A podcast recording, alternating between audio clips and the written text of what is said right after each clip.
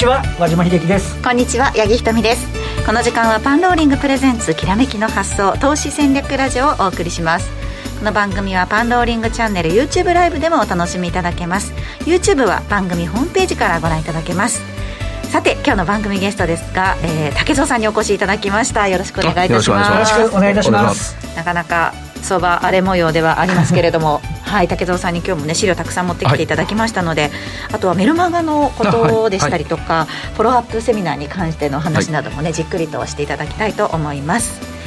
えー、それでは早速番組を進めてまいりましょう。この番組は投資専門出版社として投資戦略フェアを主催するパンローリングの提供でお送りします。ではここからは和島さんに株式市場についてお話を伺っていきます、えー、日本はゴールデンウィークの谷間ということでですね、ポツンと月曜日ですが、えー、今日の終値、ね、2万6818円53銭ということで、先週の木曜日に比べて29円37銭の下落、わずかな下落にとどまりましたが、えー、そうですね、場中では結構大きく、ね、動いたような印象ですね。うん、あのまあ、皆さんもね、ご覧の通り、あの先週、東京が金曜日休みだったんですけど、金曜日休みの時はダウが614ドル高。で、その週末は今度は939ドル安と。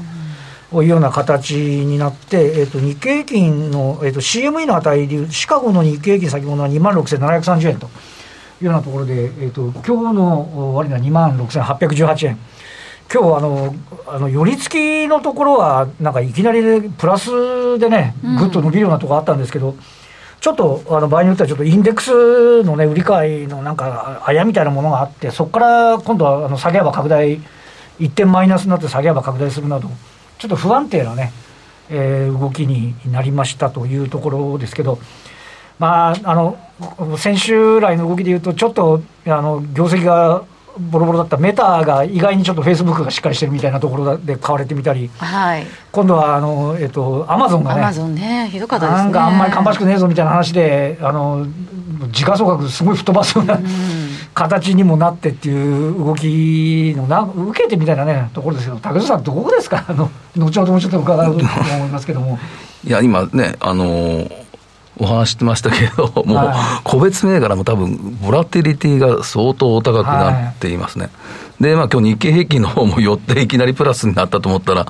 相当売られたりとか、ね、もう方向感がちょっと、まあゴールデンウィークの谷間ってそう、はい、それまでなんですけど、まあここのところの特徴として、やっぱこの、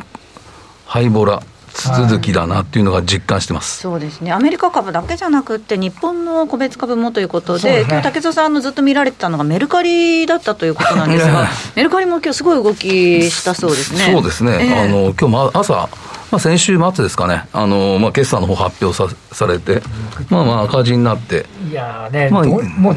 どうなることかと思いましたけどね、決算の数字見たときはね。で、まあ、まあ、安いところへ寄った瞬間に、まあ、そこから、まあ、ちょうど日経平均と同じような形になってると思うんですけど、はい、いきなり2100円台で寄った株が、いきなり2260円ぐらいまで買われて、はい、で、で、一点今度、またその数分後には、寄り付き値段まで、2100いく、まあ、寄り付き2110円台ですかね。2138円ですね、だからそのあたりぐらいまでまた下がってきてたので、まあ、この数分間、まあ、寄って9時、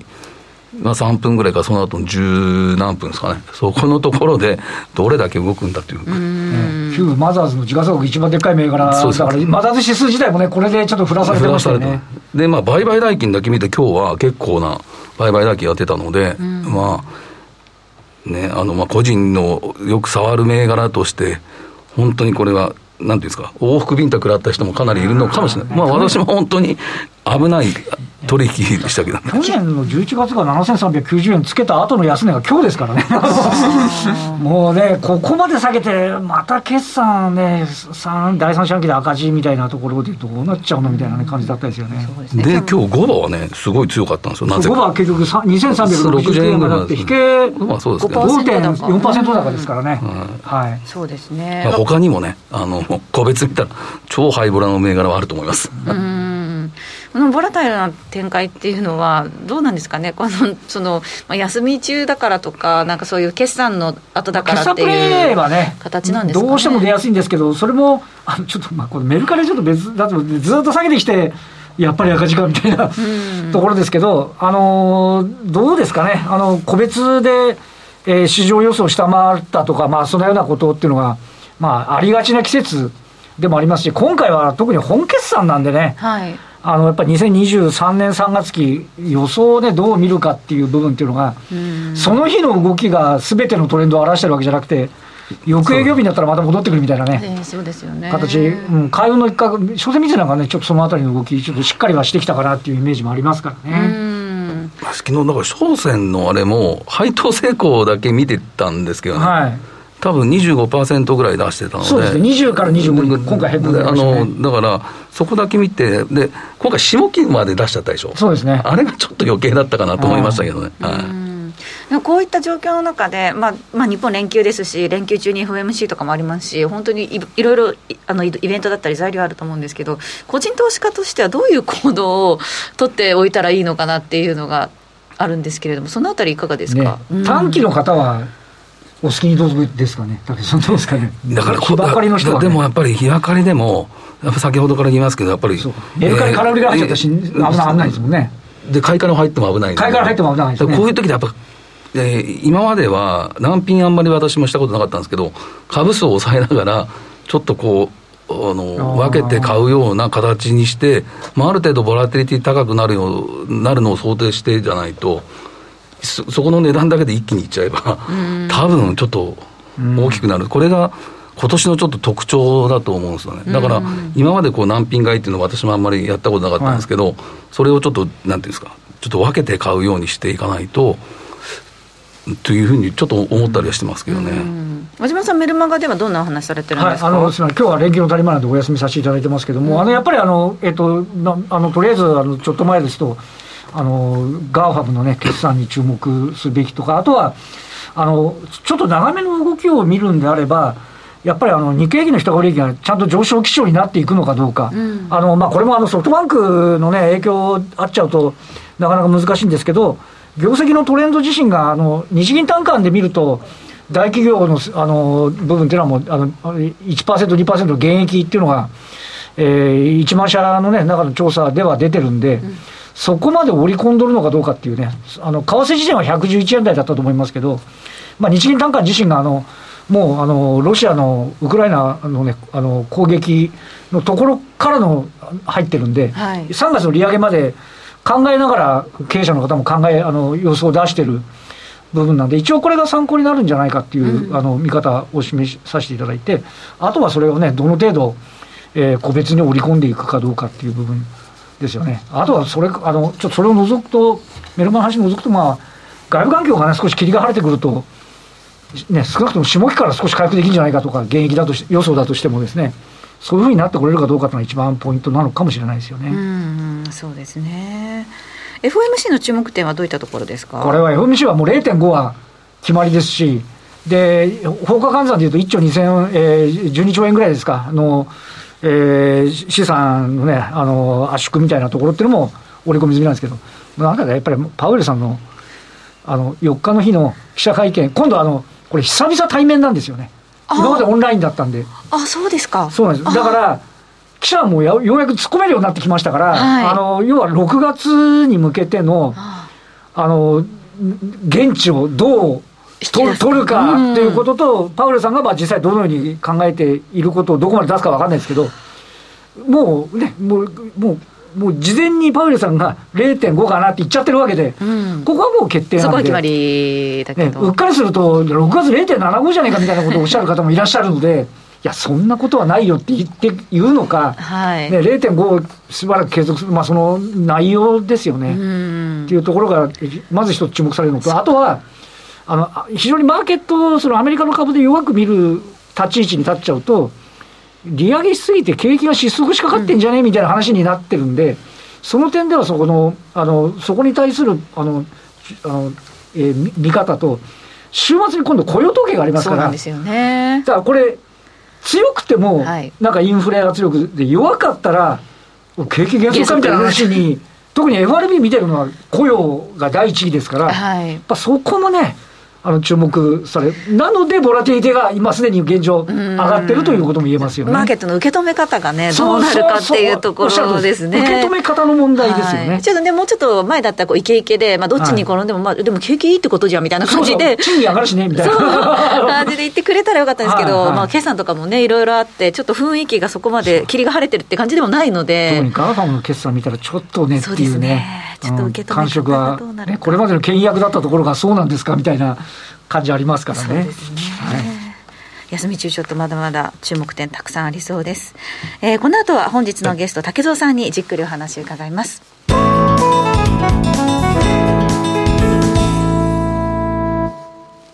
えー、改めまして今日お招きしたゲスト竹蔵さんとお話進めていきます、はい、えー、今日はですねテーマがゴールデンウィーク中の雇用統計と自社株買いに注目ということですね、えー、資料持ってきていただきました。まずは4月を振り返ってみようということで、はい、えー、なかなかどうして荒れた特にアメリカ、まあ、中国もねかなりあの荒れましたけれども。中国見なきゃいけないですもんね。はい。アメリカも相当まあそうですね、まあ、これ、まあね、ナスダックがこれ、2008年以来の13%。これマイナスですもんね。マイナス、ね、あ、すみません、安っていうことです。申し訳ないです。まあ、まあ、S&P500、うん、これがまあ8.8%で。まあ、ニューヨークダウンは多分4.9%だったですかね。ただ、いいつもここ、あの、この辺りで言うんですけど、あの、アークキャピタルですかね。はい、ここのところが26%安くなってるっていうあって、これ、先週、木曜日の終わりね、終わりあの、ニューヨークダウが600ドル高した時も、このアークだけ、あ、安いと思ったら、テラドックが40%安かったんですよね。だから持ってる今、保有株が、なんか次々次々なんか、この決算のところにね、えー、なんかマイナスになっているなという印象で。ちなみにあれですよ、4月、ニューヨークダウがマイナスになったっていうのは、2005年以来、17年ぶりだと思います、うん、4月って強い月なんですね。そうそうそうそう、税金の還付で再投資だみたいな話がね。あなるほど。ただ、このダウのところも、結局、あの、えー、何でしたっけ、ユナイテッドヘルスとか、うん、ホームデポとか、まあ、そういうところがちょっと強い動きだったから、まあ、なんとか保ったっていうところだと思うんですけどね、まあ、ナスダックはとかはやっぱりね、あの先ほど言われましたガーファムのところのやっぱ決算の影響っていうのは、非常に大きいかなっていうふうに思いましたけどね。そしてなんといっても、やはり、えー、アメリカの利上げへの警戒感が高まったっていうところもありますよね、まあ、まあ、その要因としては、やはりこのアメリカのその利上げへの警戒、まあ、個人的には私はこの利上げよりは、この、まあ、2つ目に書いてあるこの QT ですよね。うん、この、今、先ほど和島さん言われてましたけど、まあ、利上げは多分もう、市場の方はもう結構織り込んできてると思うんですけど、この QT、今までずっとこう市場に供給したマネーを、えー、どういうふうな、えー、スキームでやるのかっていうのが一番大きいところじゃないかなというふうに、自分としては思っています。うん、で、あとやっぱりこの中国のやっぱり景気悪化っていうところですかね。はい、まあ、このあたりね、ちょっとやっぱり、えー、まあ、ずっとロックダウン続いてたんで、うん、そろそろちょっと中国の方も動くのかなと思いますけどね。ねてさえくれれば戻ってくると思うんですけどね。まだね、はい、こう本格的に中国が動き出してないっていうところは、やはりこれ日、えー、日本の企業にとっても大きい、と思います、アパレルとかも全然なんかあの入ってこないって言ってましたね。そうですね。売れるんだけど物がないっていう話がね。あとはちょっとあなんあのメ普通の機械のメーカーのところとかはちょっとずつなんか動きてるんじゃないかみたいな話も伝わってはきつつあるんですけどね、はい、まだまだ止まっちゃってますよね。工作機械のところね結構い。いんですよね。はいねはい、でもやっぱりちょっとねあのさすがにこの中国のところっていうのは長引いてるような気がしてて、トヨタがようやく少しずつ動いてきたっていうのも、今日ニュースだったんで、はい、まあ、こう5月だね、そのあたりちょっと期待したいかなっていうふうに思いました。で個別で見ていきたいんですけど、そのボラタイルな動きっていうのがね、本当、4月、うん、まあ、大きかったですね、ね、まあ、特にやっぱり一番最初に出てきたネットフリックスですかね、はい、まあ、市場予想を下回るぐらいだったらゆゆ、ね、ちょっと許してあげようかと思いましたけど、給料回数減ってるっていうのは、ちょっとびっくりしましたよね。で、あともう一つ、やっぱ株価が半値っていうのすごいそうですよね。やっぱり、そんなに動くんかみたいなね。だから、本当にもう先ほどからちょっとね、何度か言いましたけど、今年の、あの、メタもそうでしたけど、1日で、えー、の、パーセンテージが一番下がった時あったでしょ、決算。で、このネットフリックスにしても、もう1か月で半値になったりとか、えー、まあ、これ3分の1以下ですからね。そうそうそう。で、このアマゾンにしても、まあ、金曜日、あの、まあ、これ、えー、リビアンの評価損益もあったんですけど、でもやはり、まあ、まあ、最初赤字っていうことで14%下落ってこの先の見通しもなんかあんまりね、まあ、よくいいものじゃなかったみたいな。時価総額見たら、30、え、二十数兆円ですか？そうですね。1日でなくなってるっていうことは。そうだ8割ぐらい吹っ飛ばしてますからね。だからそこに入るのってないんですよね、日本の企業の時価総額って。だその方があのなくなってるっていうのを見たときに、これ14%って書いてあるけど、実を言うと、二十数兆円の時価総額がなくなってるすごい数の投資家の方が投資してる銘柄ばっかりですよね、この辺はね。そうですよね。まあ、あと最後にちょっと書いてあるんですけど、やっぱこの半導体のところも結構詐欺がひどくて、やっぱソックス指数ってなどもやっぱり年初来には安値更新してました。で、やっぱ昨年この NVIDIA とかね、やっぱり結構上がってたとこ、はい、これがやっぱ32%下がってるとか、あとはインテルですかね、この辺が12%とか。えーえ TSMC とか ASML とかの見て、設備投資なんか見ても、そんなに悪くない,、ないような気がするんですけど、株価は下げ止まらないですよね、そうここに。だからそのあたりが、だからちょっと今までこの業績と、だあの TSMC とかも、そこまで悪くないと思ったんですけど、えー、業績出しても下がっていったっていうのがね、そね。その辺がちょっと、えー、去年までとやっぱりちょっと違う。反応の仕方っていうのが、ね、あったかなというふうに思いました。で東京のマーケットの方の4月ですけれども。まあ、対してやっぱりこの日経平均とトピックスって、まあ、今までこう、なんですか、ニ,、えー、ニューヨーク、ダウが下がれば、こっちも一緒にね。っていうのはあったんですけど、はい、よくよく見たら、日経平均3.5%安、うん、で、トピックスは2.4%安。と、まあ、とりあえずはニューヨークだったり、ナスダックに比べれば、うん、えー頑張ってるのかなというところだと思います。うんはい、ただし、やっぱこのマザーですよね。マザーズきついですね。まあ一番先ほど。ありますけどね。まあ先ほどね、あのー、お伝えした、まあ、まあマザーズのこの指数を一番引っ張ってるのが、まあ、メルカリなんですけど、ね、まあ先月だけでもかなりの下げてましたと。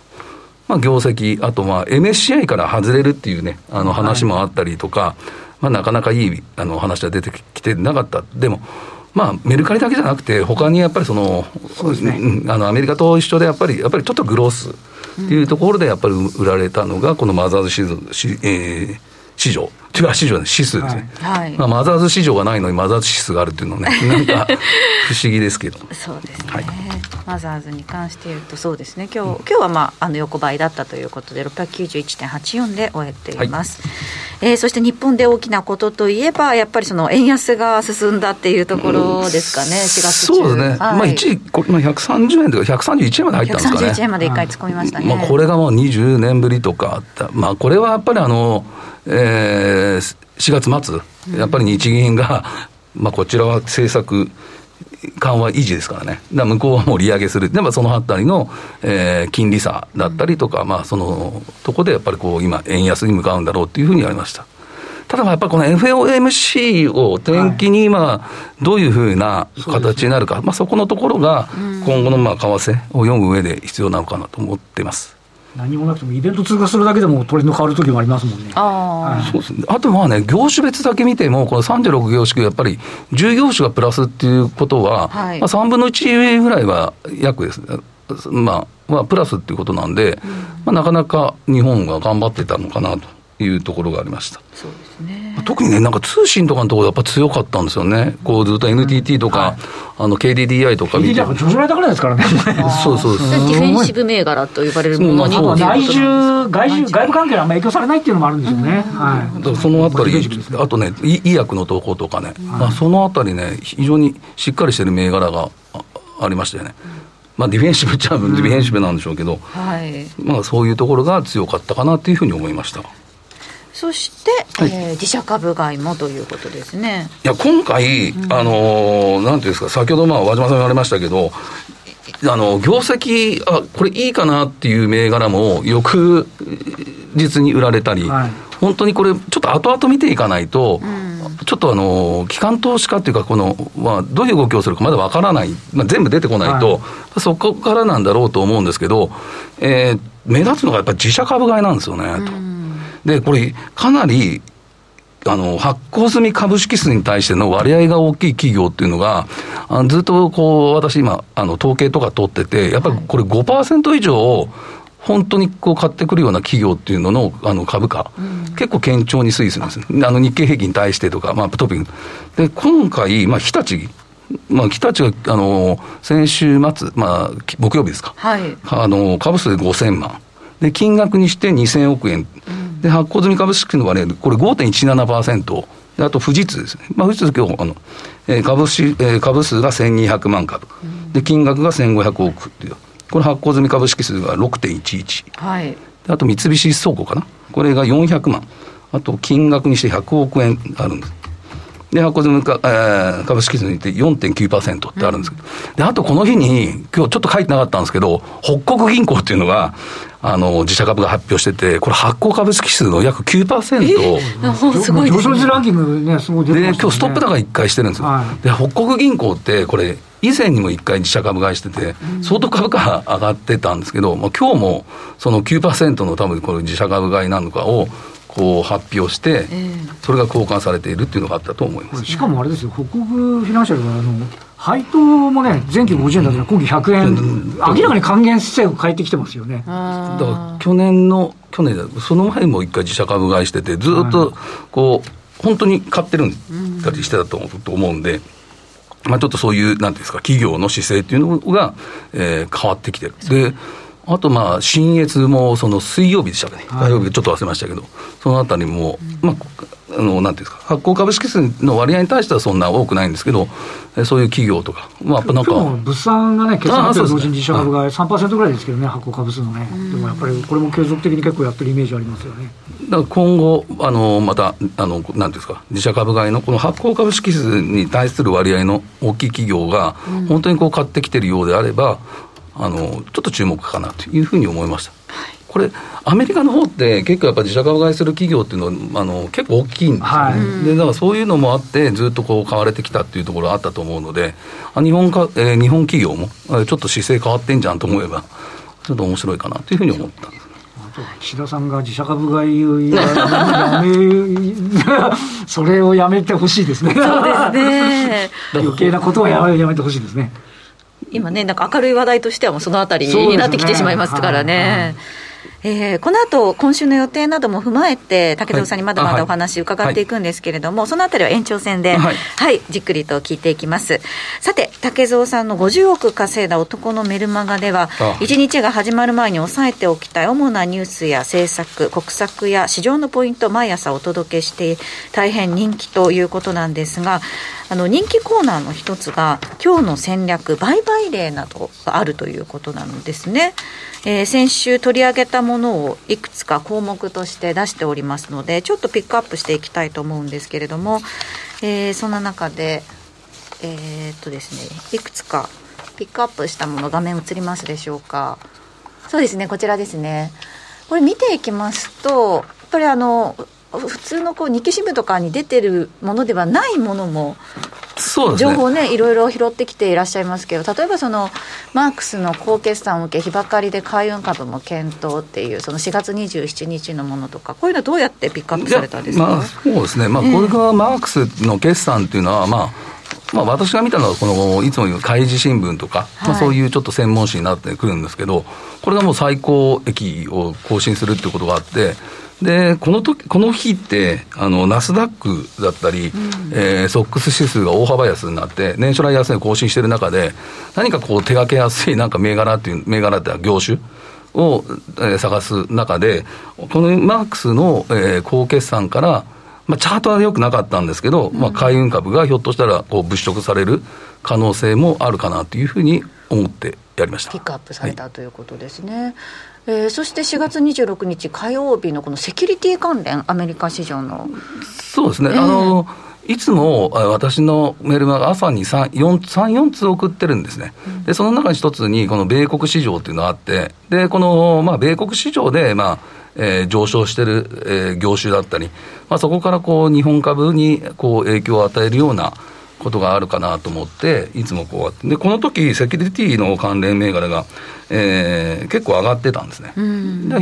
でまあ、本来、日本のセキュリティに直結するとはあんまり思ってないんですけど、はい、結構な上昇率があったので、でまあ、そこでちょっと書かせてもらったということになります。アメリカのセキュリティ企業ってでかいんですよね。そうです、ね、だから日本でいうと、まあ、大体、まあ、こう銘柄とかじゃないですけど、トレンドマイクロとか、はいはい、まあ、そういうところになってくるとは思うんですけど、まあ、そういうとこか、あのただ、やっぱり結構大きい上昇率だったんですね、このセキュリティ関連っていうのは。そういうところでこう、えーまあ、こういうところ上がってますよというところからということですか、なるほど、か幅広い話題をね、ピックアップされてるなっていう印象なんですけれども。ねはいあのメルマガではこの戦略をもとに竹蔵さんの売買例なども紹介しているということなんですね。そして毎月メルマガ購読者から直接質問にお答えするフォローアップセミナーというのも月2回開催しています。はい、今日はえー、っとですねあ今月は5月18日の水曜日と5月31日の火曜日に、ね、はい、放送される予定だということなんですが過去の出演者の録画配信も今なら視聴することができるということでぜひご活用ください。あの視聴者の方からすごいいっぱいコメントだったりとか質問が来るということで一つちょっとここでピックアップしていきたいと思うんですけれども、はい、チョコ OK さんからいただいたご質問ですかね。毎朝竹蔵さんのメルマガを読んで勉強しています。4月12日のメルマガでありました MSCI 指数構成銘柄の定期見直しについて解説してくださいというふうに来ていますが、これいかがでしょうか？まあそうですね。これは、まあ来週ぐらいに MSCI のこの定期見直しっていうのはあると思うんですけど、やはり一番この今、えー、世界的になこうベンチマークってなってるのが多分 MSCI だと思います。で、その見直しにあたって、えー、まあ事前に、まあ3月と4月にちょっと MSCI のこの見直しの銘柄っていうのをこうピックアップさせていただいて、こういうのが外れます。で、採用はどうですっていうのをちょっと書かせていただいて、まあ、それに、えー、の解説っていうのをこのフォローアップセミナーのところで、えー、させていただいたということになります。はいまあ、だから、まあ、先ほど言いましたけど、3月の時点では、多分メルカリって、えー、除外銘柄になってなかったんですね。はい、ただ、こう4月になってきて、株価が多分下がってくることによって、うん、えー、除外銘柄になってきたっていうこと。で、多分3月の時点では、数銘柄、日本も採用されるんじゃないかっていう見通しがあったんですけど、はい、もう4月の時点では、ちょっと除外銘柄、えー、採用銘柄ななくなったとか、そういう、やっぱりそこのところの、えー、ところでちょっと解説をさせていただいたかなというのがありました、はい、こういったあの丁寧に結構、その視聴者の方の質問に答えて、そうですね、はい、いただけるということなんで、ぜひ皆さんも参加してみてください。メルマガのお申し込みや詳細は今すぐ番組ホームページ、または YouTube の概要欄からご確認ください。